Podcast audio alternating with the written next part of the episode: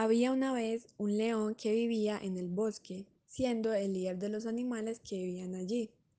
El león salía a mostrar su orgullo como rey.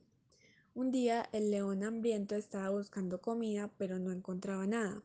Este comenzó a andar por el bosque con la esperanza de encontrar un animal para cazar. Decepcionado, el león decidió volver a su casa. En el camino vio una cueva y pensó que en esa cueva debía vivir un animal, que ya estaba muy tarde y que pronto iba a regresar. Entonces se escondió en la cueva para que cuando llegara el animal, el león lo pudiera cazar y comérselo. Esta era la cueva de un inteligente zorro, que horas más tarde regresaba cantando a su cueva. Desde afuera alcanzó a ver las huellas del león y se detuvo a verlas.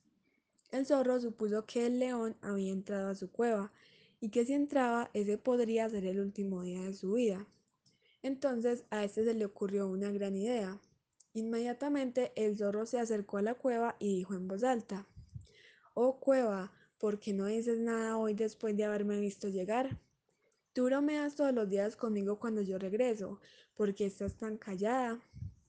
Creo que tienes miedo de algún terrible animal, y creo que esa es la razón por la que no dices nada.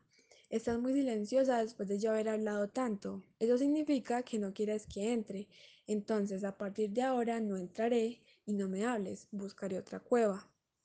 Después de León haber escuchado esto, se sorprendió y pensó que era muy extraño que la cueva pudiera hablar. Pero pensó que tal vez ella estaba callada porque tenía miedo de él, porque él es el rey del bosque y todos le temen a él. Entonces se le ocurrió la idea de cambiar su voz para que el zorro pensara que era la cueva la que estaba hablando, para que entrara y así el león lo pudiera cazar. Entonces el león, muy sabelo todo, dijo imitando la cueva, Nada de eso, mi amigo. Yo estaba callada esperando saber cuánto me quieres. ¿Cómo puedo estar sin ti? Nuestra amistad es un gran lazo que durará por siempre. Entra que quiero compartir muchas cosas contigo.